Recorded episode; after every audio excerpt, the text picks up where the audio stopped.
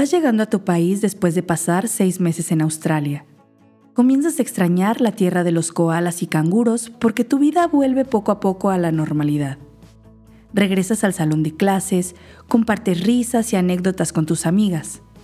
¿Qué sigue ahora? ¿Qué deseas? Terminar la escuela, comenzar a trabajar en aquella ciudad grande donde estudias, formar una familia.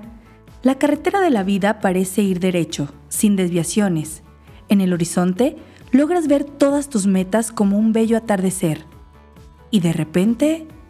La pandemia y querer volar y querer emprender y crecer y salir de la carrera universitaria con sueños y proyectos se nos frenó un poco, ¿no?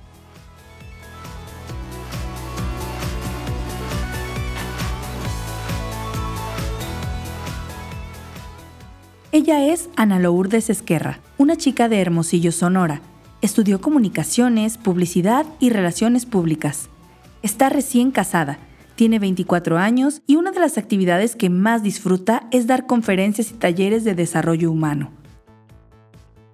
En marzo del 2020, Ana había llegado a la ciudad.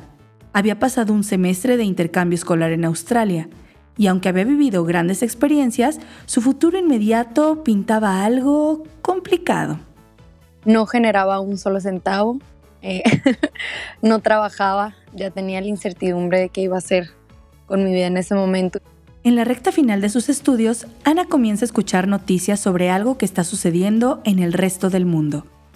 Pero no había de qué preocuparse, o por lo menos eso pensaba ella.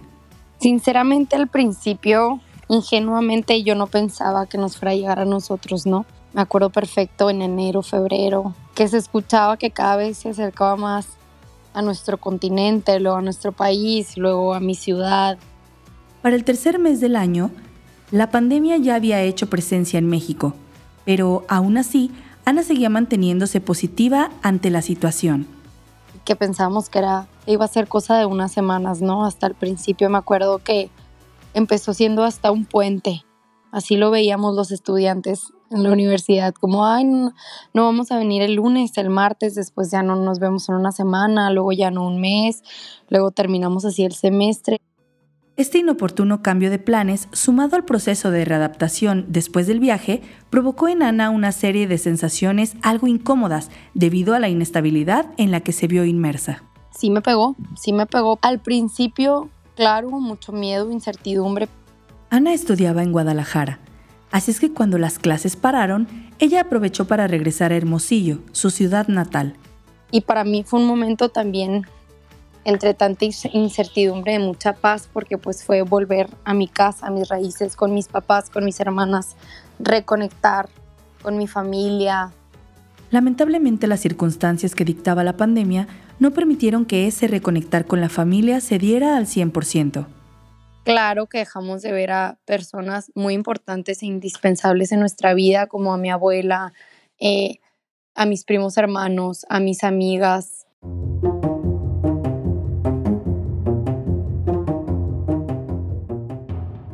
El encierro era necesario para velar por la salud de tus seres queridos. Sin embargo, pasar juntos tantas horas durante tantos días podía hacer que esas personas ya no fueran tan queridas por un rato. Tenía cinco años sin vivir con ellos, ¿no? Porque yo estaba en Guadalajara. Nomás nos veíamos las cinco caras dentro de estas cinco paredes y claro que de repente era frustrante, desesperante, hartante, porque éramos las mismas caras con la misma plática. Y sumado a eso, me regreso a Hermosillo y al que dejo de ver es a mi novio en ese momento, ¿no? que fue cuando nos comprometimos. Y aunque la familia estaba contenta porque esta situación les permitió reunirse, pero que después, claro que se, se volvió preocupación, ¿no? Porque hasta en tema económico, familiarmente, pues a todos nos pegó. Eh, como te digo, yo no generaba un 5, entonces no tenía ahora con pandemia ni un 5 partido por la mitad, pero así fuimos sacándolo.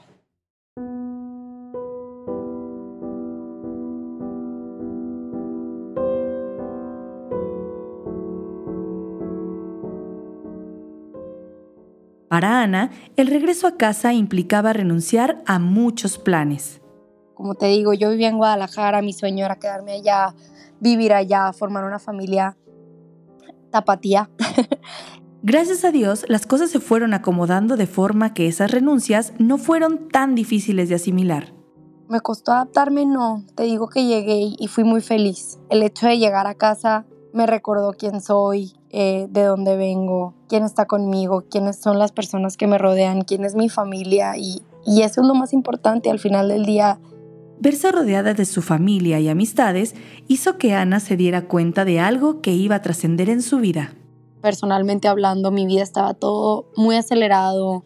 Eh, nomás pensaba como en el punto de vista de crecer, de la ambición, del futuro, de qué sigue, qué proyectos voy a desarrollar, en qué mujer me voy a convertir, qué es lo que quiero para mí, eh, qué conferencias quiero impartir, qué conocimientos quiero compartir y, y creo que me faltaba frenar y valorar, ¿no? Lo que realmente es importante. Quizás sin la pandemia, Ana nunca hubiera bajado el ritmo acelerado de su día a día. Ella supo aprovechar ese freno obligado para rescatar momentos muy valiosos. Creo que nos dimos un tiempo de introspección, de convivencia, de goce, de disfrute y, y, la pasamos muy bien. O sea, como familia nos unió mucho pláticas que no se habían platicado, sueños que no se habían compartido, sentimientos, emociones. Como te digo, fue un momento también en el que conectamos muchísimo, dentro del miedo, dentro de la angustia, dentro de lo que estaba pasando a nuestro alrededor.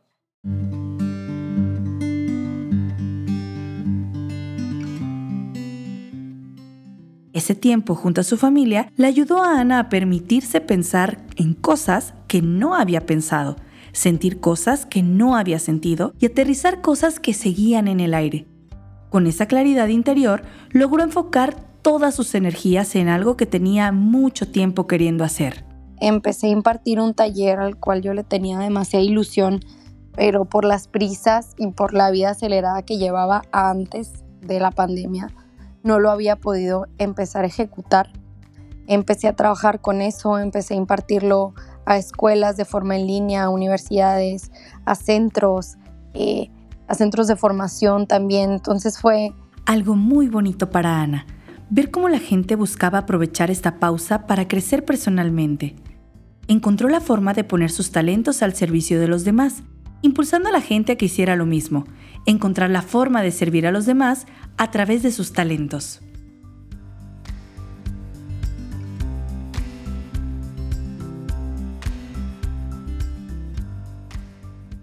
Otra cosa que cambió durante su tiempo con la familia fue la relación con su entonces novio. Y justo gracias a la pandemia fue cuando Juan Carlos, mi en ese momento novio, fue cuando dijo, no, pues ya así está la cosa, pandemia, se está acabando el mundo. Se está acabando el mundo. Lo que pudo precipitar una decisión equivocada terminó llevándolos a una de las mejores decisiones de su vida. En lo personal te platico que nosotros nos comprometimos en pandemia, julio 2020, cuando el mundo se caía tal cual. Y es algo bonito, ¿no? Ver también cómo Dios da frutos en, en medio de crisis y adversidades. Este paso tan importante venía acompañado de otra gran decisión. Los planes de Ana y su ahora prometido siempre habían sido vivir en Guadalajara. Sin embargo, Ana se había encontrado con un punto de reflexión bastante importante. La oportunidad de venirme a Hermosillo también me hizo voltear a ver mis raíces, lo feliz que soy aquí, la calidad que se tiene de vida en Hermosillo, en Sonora. Bendito Dios, esta nueva opción no fue causa de conflicto para el futuro matrimonio. Al contrario, fue una oportunidad para unirse más y valorar un nuevo panorama ante la vida. Y que incluso Juan Carlos, mi ahora esposo, también lo vio, ¿no? Como a veces nos apantallamos con ciudades grandes, con proyectos grandes, con ambiciones grandes, con sueños grandes, pero también eh, la familia es, es algo que no tiene precio y que no se compara con, con, con ese sueño de querer ser grande, ¿no?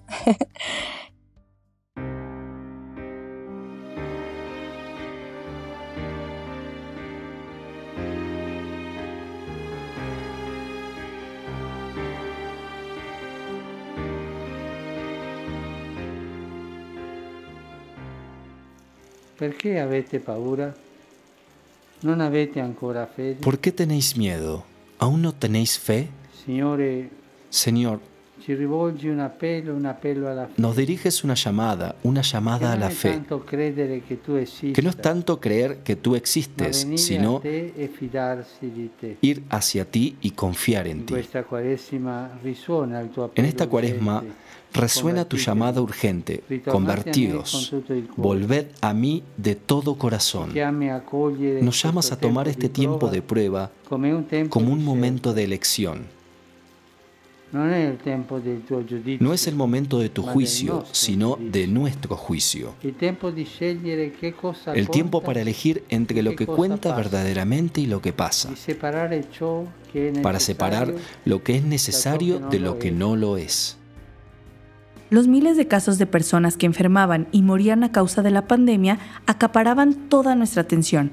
Algunas personas, como Ana y su familia, tuvieron la oportunidad de aprovechar esta situación para enriquecer sus proyectos de vida. Y aunque supieron encontrar el lado bueno a sus circunstancias y providencialmente le sacaron la vuelta a la enfermedad, la tragedia se hizo presente de otra forma a lo largo de estos meses. Justo en marzo del 2020 eh, perdimos a personas muy importantes en nuestras vidas. Se estrellaron en un avión aquí en, en Sonora. Perdimos a cuatro familiares, bueno, a tíos de cariño muy cercanos que se murieron en la caída del avión ya que explotó y todo y pues sumado a todo lo que se comenzaba a vivir pasar por una tragedia tan fuerte e impactante pudo haber sido devastador para Ana y su familia. Son momentos difíciles, ¿no? O sea, es, la pandemia, es la crisis emocional, económica, todo lo que estamos viviendo a nivel mundial y súmale una noticia como estas, ¿no? En medio de todo esto, Ana tuvo la enorme bendición de encontrarse rodeada de gente que la apoyó de todas las formas en que lo necesitaba.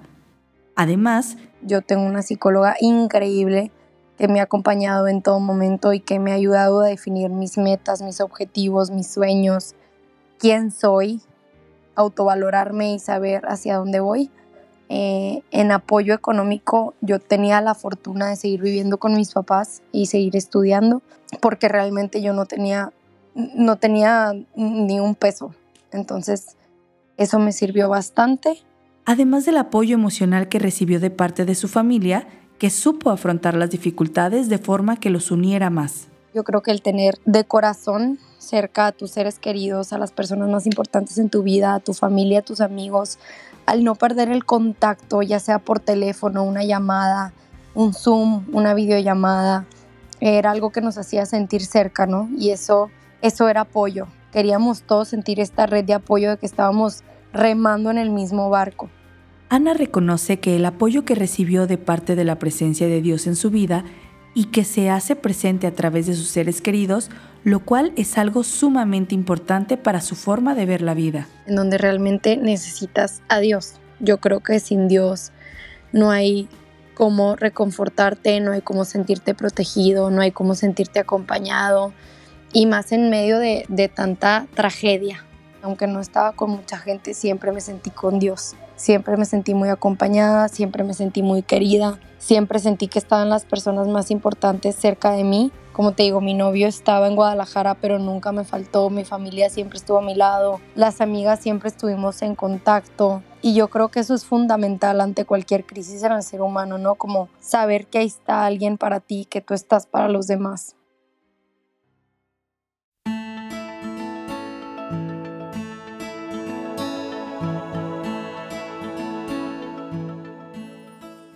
También hubo frutos positivos, también hubo momentos únicos que de repente, de verdad, te confieso que decimos, que, qué bonitos momentos en donde no había más que vernos las caras y convivirnos y disfrutarnos y, y saber valorar lo que era tenernos enfrente.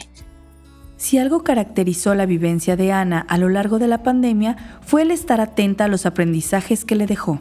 Eh, se disfrutó un poco, ¿no? Como la pausa, la familia, el volver a conectar, volver a lo sencillo, saber que era como lo indispensable, darte cuenta del valor de la vida, de la salud, cosas que a lo mejor ya dábamos por hecho. Revalorar aquello que damos por hecho en nuestras vidas nos permite renovar el aprecio que sentimos por las relaciones, por las amistades, por los anhelos y los planes. A fin de cuentas, todo aquello que forma parte de nuestras vidas ha llegado ahí por algo. Y es solo cuestión de que recordemos por qué lo hemos aceptado y qué alegría nos regala el que eso o esa persona sea parte de nuestra vida. Entonces, eso, eso me gustaría compartir hasta en los momentos más oscuros, es cuando Dios nos demuestra que Él sigue brillando en nuestros corazones. Tú eres feliz con lo que decides serlo y con lo que tienes enfrente, no necesitas más. Y casada, pues felizota. ya estoy muy contenta y realmente no me hace falta nada.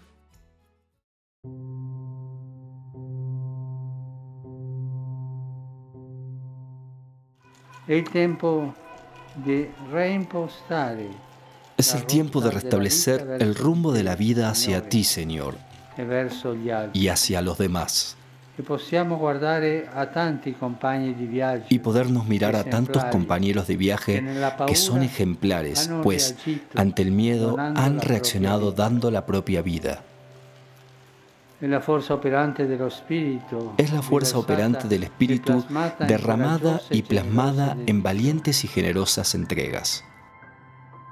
Yo creo que fue un momento en el que sentí eh, mucha emoción de saber que el Papa no nos dejaba y que nos acompañaba en lo que estábamos viviendo, que para él también eran tiempos difíciles, pero pues que al final no estábamos solos, que Él estaba para nosotros y Dios para todos también.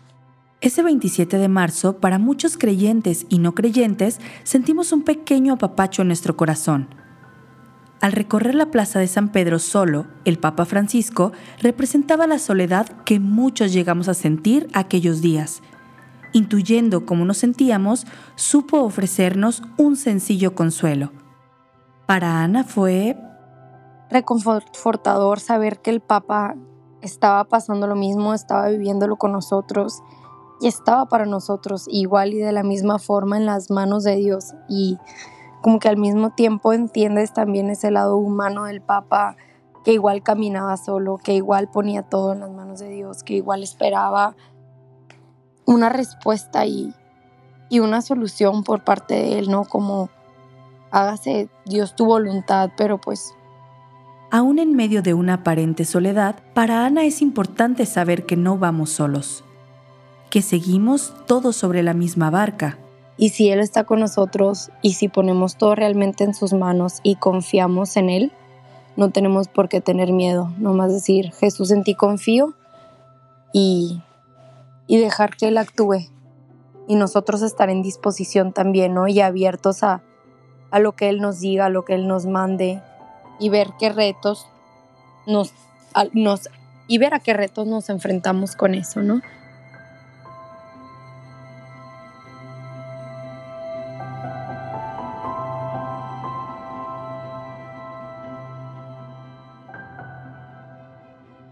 Yo creo que los apóstoles que temen por sus vidas somos todos, ¿no? Somos nosotros como seres humanos a la vez es perder piso y, y olvidar que Dios está ahí para nosotros y para protegernos y que realmente tenemos que dejar todo en sus manos porque Él sabe lo que nosotros podemos y hasta dónde podemos, ¿no? Entonces, ahora sí que esperar que se haga su voluntad desear que se haga su voluntad y decírselo, Dios, Jesús, en ti confío y lo dejo todo en tus manos, porque al final sí, sí, sí te da una paz saber que Él está ahí para nosotros. Y así como los apóstoles, también debemos aprender a confiar en Dios y vivir atentos a las necesidades de quienes estén compartiendo la barca con nosotros. Creo que se trata de vivir a la imagen y semejanza de Dios, ¿no? Con esa alegría, con ese entusiasmo, con esa entrega hacia nosotros y con esa actitud de, hacernos sentir protegidos. Y es como también debemos de hacer nosotros sentir a los demás, amados, queridos, protegidos, acompañados y vivir día a día con la confianza de que estamos poniendo todo en las manos de Dios y que Él no nos abandona, que nosotros realmente tenemos todo para hacer de este mundo algo mejor, que tenemos las herramientas y que sobre todo lo tenemos a Él. Las experiencias que Ana vivió a lo largo de la pandemia y los aprendizajes que le dejaron encontraron una forma de sintetizarse en un mismo momento y una conclusión general aquel día que el Papa se dirigió al mundo. Me acuerdo perfecto y me acuerdo de verlo en la televisión en vivo y creo que fue de los momentos más impresionantes de la pandemia de mostrarnos como por qué tener miedo si estoy contigo, Dios siempre nos acompaña y está con nosotros y es algo que como católicos lo tenemos que recordar siempre, ¿no? No hay tempestad, ni crisis, ni situación en la que no estemos acompañados por Dios.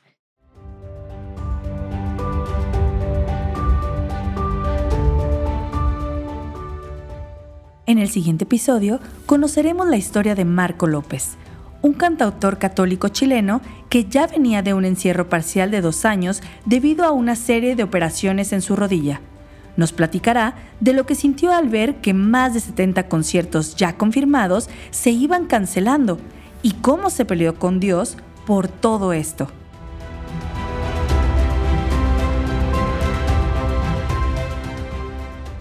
Recuerda seguirnos en tu plataforma favorita y compartir con todas las personas que quieras estas historias de luz en medio de la tormenta.